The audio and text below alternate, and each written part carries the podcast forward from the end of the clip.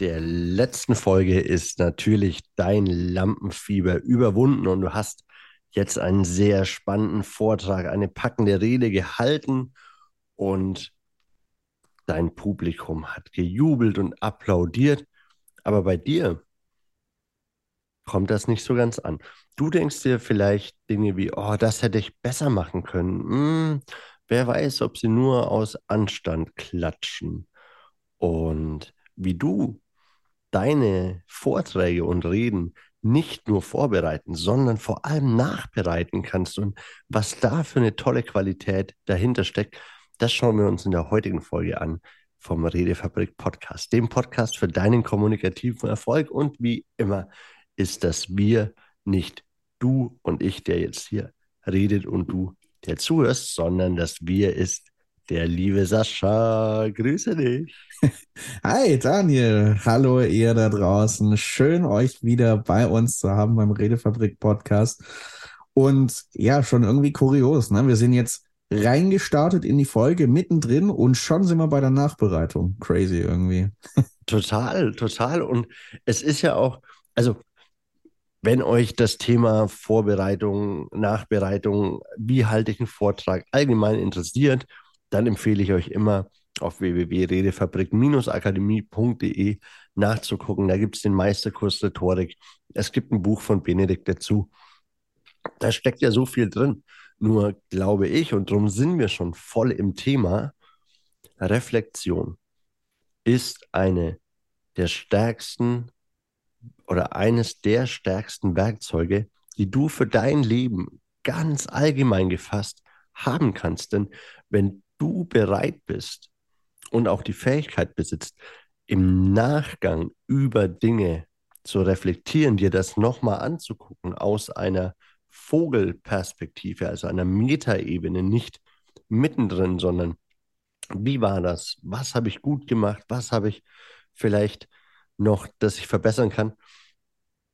Dann ist das etwas, das du in alle Lebensbereiche mitnehmen kannst. Nicht nur in den Vortrag und drum stecken wir natürlich mittendrin, Sascha. Wir machen das ja auch immer wieder mit den Podcast-Folgen. Wir holen uns Feedback ab. Es gibt oft mal eine Umfrage. Guck gerne mal unter die Folge, ob wir da wieder eine Umfrage reingepackt haben. Schick uns dein Feedback an podcast.redefabrik.net oder über WhatsApp an die Nummer, die in den Shownotes steht, weil wir uns ja doch immer wieder auch Gedanken machen. Aber was mich jetzt so interessieren würde, gerade auch in deiner Erfahrung, ich meine, du hältst ja fast jeden Sonntag eine Rede, wenn mhm. man so möchte. Mhm. Mm, da kommen ja dann doch immer wieder so ein, zwei, drei, fünf Kritiker innen. oh ja, das kannst du so nicht sagen und so. Ähm, vielleicht mal die Frage vorweg, wie gehst du denn mit diesem Feedback um oder was sind deine Mechanismen, um möglichst eine gute Nachbereitung zu haben? Ja, ich habe gerade gedacht, bei dem Satz, das kann man so nicht sagen, würde ich entgegnen, äh, das stimmt so nicht. Du hast ja gerade gehört, dass man es kann. Ja. Äh, dass man sagen kann. Also Ignoranz. Der erste Punkt ist Ignoranz. Gepaart mit ein bisschen Humor. Ja, genau. ähm, also so eins ist klar, sobald du in einer gewissen Form von Öffentlichkeit stehst, und das müssen nicht hunderte von Menschen sein, das können auch fünf Leute sein, vor denen du irgendwas präsentierst. Sobald du in der Öffentlichkeit stehst, wird es Leute geben, die das, was du machst, gut finden, und es wird immer Leute geben, oder meistens Leute geben, die damit nicht so wirklich was anfangen können und die e-, eher im Widerstand, im Widerspruch sind. Ähm, und von daher, wenn du dem entgehen willst, äh, keine Kritiker zu haben, ja, dann musst du draußen bleiben aus der Öffentlichkeit. Die Frage ist, wie kannst du damit umgehen? Hm. Ich sag's mal so. Was mir hilft, ist erstmal bei Rückmeldungen zu realisieren. Hm. Das sagt erstmal viel mehr über den Feedbackgeber aus als über mich. Also der alte Satz, was Peter über Paul sagt, sagt wesentlich mehr über Peter als über Paul. Ich habe neulich eine Predigt gehalten vor ein paar Wochen. Äh, da habe ich darüber gesprochen, äh, so in den ersten Kapiteln der Bibel, da wird den ersten Menschen gesagt, sie sollen die Schöpfung bebauen und bewahren und habe so ein paar Beispiele gemacht, was das für heute bedeuten kann, auf unser Leben übertragen. Und dann kam danach jemand zu mir und sagte, ja, das, was du gesagt hast, das war gut, aber ähm, mir hat so der Punkt gefehlt, ja, die Schöpfung bewahren im Sinne von Naturschutz, im Sinne für sich einsetzen, für das Klima, für die Umwelt. Und was spannend war, dann habe ich mich mit ihm unterhalten, was er beruflich macht. Und dann hat er mir erzählt, dass er sich seit 30 Jahren in der Organisation für Naturschutz einsetzt. Dann sage ich, okay, jetzt verstehe ich, woher der Impuls kommt. Jetzt verstehe ich, mhm. warum ihm das so wichtig ist. Völlig logisch, völlig konsequent dann auch. Und gleichzeitig hat es jetzt nichts damit zu tun, dass objektiv gesehen der Punkt gefehlt hat, sondern ihm aus seiner Perspektive, wie er auf die Welt schaut und was ihm wichtig ist, hat ihm das gefehlt. Und ähm, da ein Verständnis dafür zu entwickeln, dass es erstmal viel über den Feed Feedbackgeber sagt und dann frame ich Feedback, egal ob es positiv ist, für mich als Geschenk, als Geschenk, das ich mal auspacken darf. Und manchmal ist die Verpackung nicht so toll in der Art und Weise, wie es vorgetragen wird ja, vielleicht steckt ein guter Kern drin und vielleicht steckt etwas drin, was ich in meiner Eigenwahrnehmung so nicht gesehen habe und wo es gut ist, dass mich mal jemand darauf hinweist, selbst wenn es im ersten Moment wehtut. Also gerade weil du zu diesen äußeren Stimmen gefragt hast, ähm, das sind so mal die zwei, zwei wesentlichen Seiten, die ich im Umgang damit anführen würde. Das heißt, wenn ich dich richtig verstehe, du stellst Nachfragen versuchst ja. du ein bisschen zu verstehen, was hinter dem Feedback, hinter der Rückmeldung ja. steckt. Und dann schiebst du es aber für dich auch in eine gute Distanz. Mhm. Du sagst, okay, ich versuche es zu berücksichtigen, nehme es mir aber nicht zu sehr zu Herzen. Ja, genau, genau. Also ich, ich gebe dem Ganzen Gewicht, aber ich folge ihm nicht blind. Also nicht so nach dem Motto, okay, der hat mir jetzt eine Rückmeldung gegeben, ja, wahrscheinlich hat er recht. nee, mal genauer hin. Es ist eine Einladung, da noch mal genauer drauf zu schauen. Ja. Und für, für dich dann äh, zu einem Schluss zu kommen, wie du damit umgehen willst. Und beim Thema Rückfragen, wenn mir jetzt jemand sagt, das war nicht gut, das war nicht gut, das kann man so nicht sagen, äh, dann stelle ich gerne die Rückfrage, okay, was hätte ich stattdessen sagen sollen aus deiner Sicht? Wie hätten mhm. wir das stattdessen besser machen können? Weil ganz ehrlich, was nicht gut ist, zu sagen, das ist so einfach. Aber wenn du dann manchmal die Leute fragst, okay, hast du eine Idee, wie es besser gehen könnte, kommen manche Leute ziemlich schnell ins Schwimmen und haben nicht so die Ideen. Oder sie haben die Ideen und dann kannst du auf der positiven Seite da überlegen, ob du das für dich mitnehmen möchtest oder nicht. Mhm, ja, also ich finde es sehr spannend, weil ich es tatsächlich noch mal eine Stufe rabiater für mich umsetze. Also es ist tatsächlich so, ich orientiere mich nur an den Menschen, die das haben, was ich haben will und die das können, was ich können möchte. Mhm. So, mhm. es ist für mich einfach mal ein Beispiel aus dem Leistungssport. Wenn ich irgendwie, keine Ahnung, eine bestimmte Zeit in, für den 100-Meter-Sprint brauche und ich will mich verbessern, dann bringt es mir relativ wenig, wenn ich den frage, der noch viel, viel langsamer läuft als ich. Mhm. Das ist natürlich in Reden, in Vorträgen manchmal ein bisschen schwer messbar. Allerdings, Charisma ist messbar. Wenn du rausfinden willst, wie charismatisch du bist, geh mal auf www.charisma-test.de. Werbung Ende. Nee, Spaß beiseite. Also, ich orientiere mich sehr, sehr stark daran, wen ich frage. Und wenn ich ungefragtes Feedback kriege und es trifft mich und es tut mir wirklich weh und ich merke, boah, das will ich nicht haben, dann habe ich über die Jahre gelernt, schaue ich umso genauer hin. Mhm.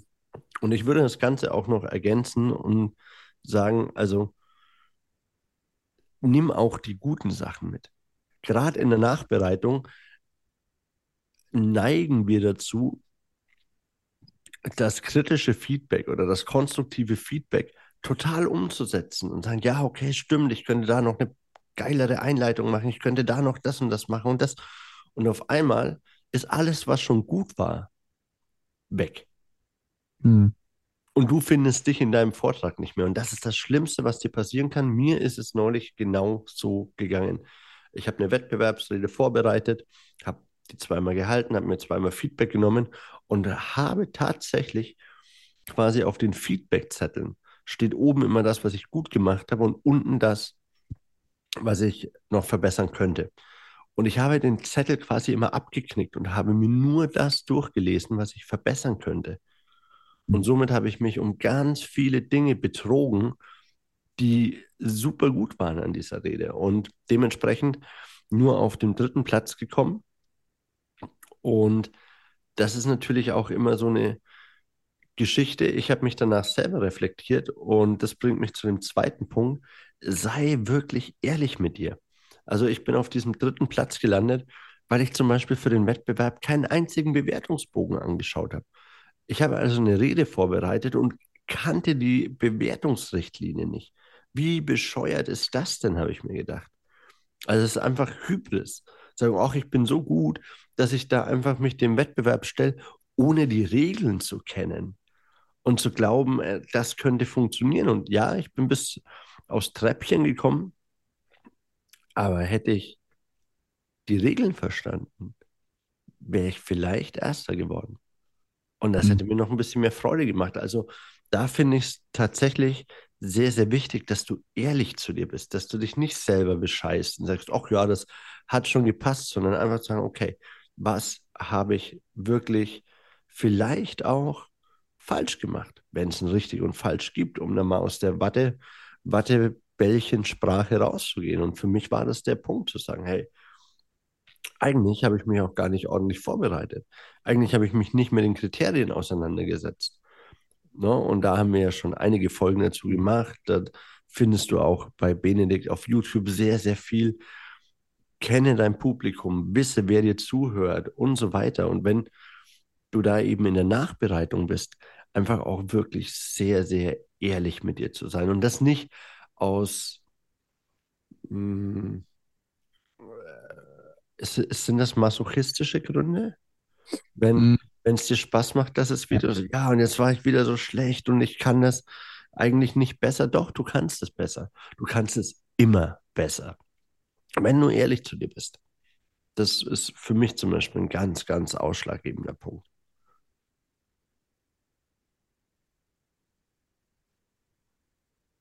Da mache ich, ich wohl einen Schnitt rein.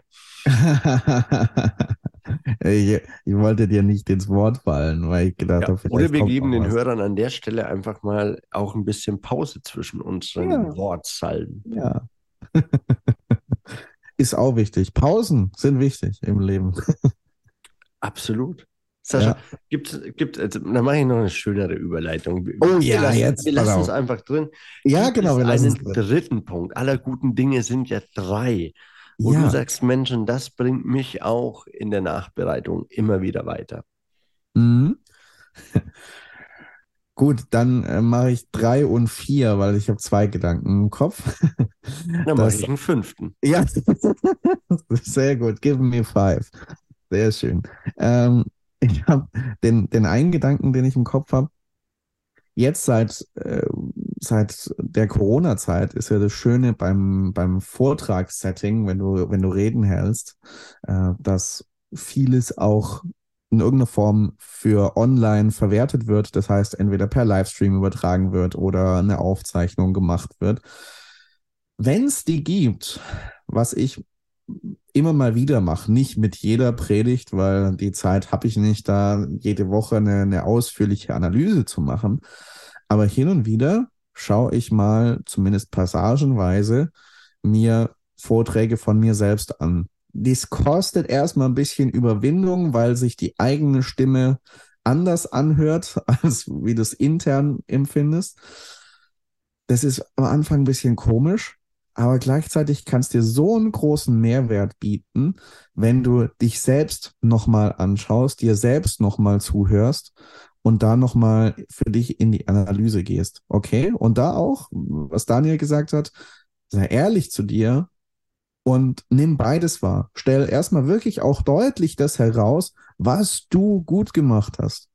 Ich habe einen Freund, den habe ich auch mit zu seinen ersten Predigten bei uns im Gemeindekontext verholfen und ihn begleitet. Und der hat seine Sache bis auf ein paar Details wirklich sehr, sehr gut gemacht. Und das habe ich ihm gesagt.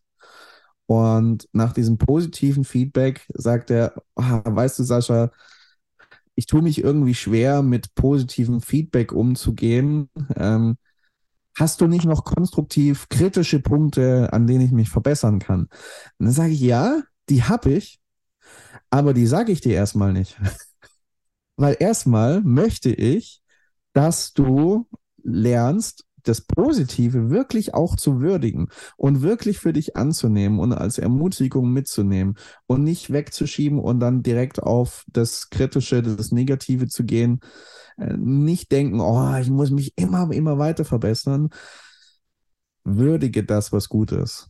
Und ähm, das habe ich ihm auch gesagt, hey, wir werden das nicht dadurch lösen, dass ich dir weniger positives Feedback gebe. Nein, wir lösen das dadurch, dass ich dir das, was ich positiv sehe, spiegel und du hoffentlich lernst, das wirklich anzunehmen. Und dann, auf der anderen Seite, sei auch ehrlich zu dir, wenn du so eine Analyse machst, ähm, was du bei dir vielleicht kritisch wahrnimmst, was du vielleicht anders machen möchtest. Und das leitet zu meinem zweiten Gedanken über, den ich habe. Weil ich kenne das von mir. Manchmal, ich bin eher so ein bisschen der selbstkritische Typ manchmal oder sehr oft fällt mir direkt, wenn ich einen Vortrag beendet habe, kommen mir Gedanken, okay, das hättest du anders machen können, das hättest du besser machen können, das wäre noch gut gewesen mit reinzunehmen oder das wäre gut gewesen rauszulassen. Da kommt Unzufriedenheit in mir hoch. Würdige auch diesen Teil in dir erstmal als etwas Gutes mit einer guten Intention, mit einer guten Absicht. Da gibt es einen Teil in dir, der das Beste aus dir rausholen will, der wirklich dein volles Potenzial entfalten will. Und da ist, glaube ich, die Kunst, auf diese Stimme zu hören, auf das, was, was inhaltlich da dran ist, vielleicht zu lernen und mitzunehmen und gleichzeitig Balance zu halten, das Positive nicht zu vergessen, das Positive nicht verschwinden zu lassen und wieder auch eine gewisse Distanz zu dieser Stimme des inneren Kritikers zu schaffen. Ich glaube, das sind nochmal zwei wesentliche Gedanken, die ich mitgeben würde. Und sie sind super schön, super schön. Und ich möchte dir abschließend auch noch etwas mitgeben, wo ich, und ich glaube, Sascha, bei dir ist es ja sehr ähnlich. Wir sprechen hier ganz viel über die eigenen Erfahrungen, also ja. empirisches Wissen, das, was wir uns über die Dinge, die wir tun, angeeignet haben, weil wir die Erfahrung gemacht haben. Und vielleicht sagst du, hey, vieles davon hat mir schon geholfen, dann lass uns auch gerne das mal wissen, weil eben positives Feedback dich so super motivieren kann. Ja, also ich werde das nie vergessen, nach, einer, nach der ersten Rede, die ich gehalten habe, mm, kam eine Zuschauerin zu mir und sagt, hey, krasse Rede und ich freue mich so sehr auf deine nächste. Hm. Und alleine das hat für mich schon, also immer wenn ich mir diesen Satz herhole, so, da ist ein Mensch, der freut sich auf das, was ich tue. Und um da einfach nochmal in, der, in die Nachbereitung zu gehen. Das ist aber gleichzeitig auch ein Tool vielleicht für die Vorbereitung. Wenn du Vorträge hältst, egal in welchem Kontext, suche dir jemanden, den du liebst, den du schätzt, den du achtest. Ich beispielsweise halte die meisten Vorträge auch vor meiner Partnerin. Egal, ob sie in diesem Thema gerade eine Expertin ist oder überhaupt inhaltlich was dazu sagen kann, weil ich weiß, dass sie Dinge an mir sieht, die kein anderer sieht, die du nicht selber siehst, weil es einfach dein blinder Fleck ist. Und warum sage ich, such dir jemanden, den du liebst, achtest oder schätzt? Weil es dann einfacher zu ertragen ist, weil das, was dir dann gesagt wird, ist manchmal etwas, was du noch nie gesehen hast, was du noch nie bedacht hast, was dir noch niemand gesagt hat, weil er dich liebt. Und drum, wenn du so eine Person in deinem Leben hast, dann frag sie nach Feedback, sowohl in der Vorbereitung als auch in der Nachbereitung. Und ich glaube, mit diesen fünf Tools bist du schon ganz, ganz nah dran, gute Vorträge vorzubereiten und vor allem nachzubereiten. Und wenn du sagst, ah, da gibt es noch Themen, die interessieren mich aber brennen, dazu habe ich eine Frage, dann schreib uns die an Redefabrik, nee, an podcast.redefabrik.net. Ich danke dir und euch fürs Einschalten und Zuhören. Ich danke dir, lieber Sascha, für die Folge, die sehr doch gern. sehr themenspontan war und mir sehr viel Freude gemacht hat, weil es mal eine andere Seite beleuchtet. Ja. Und ich freue mich, wenn wir uns wiederhören. Nächsten Montag beim Redefabrik Podcast, dem Podcast für deinen kommunikativen Erfolg. Mach's gut.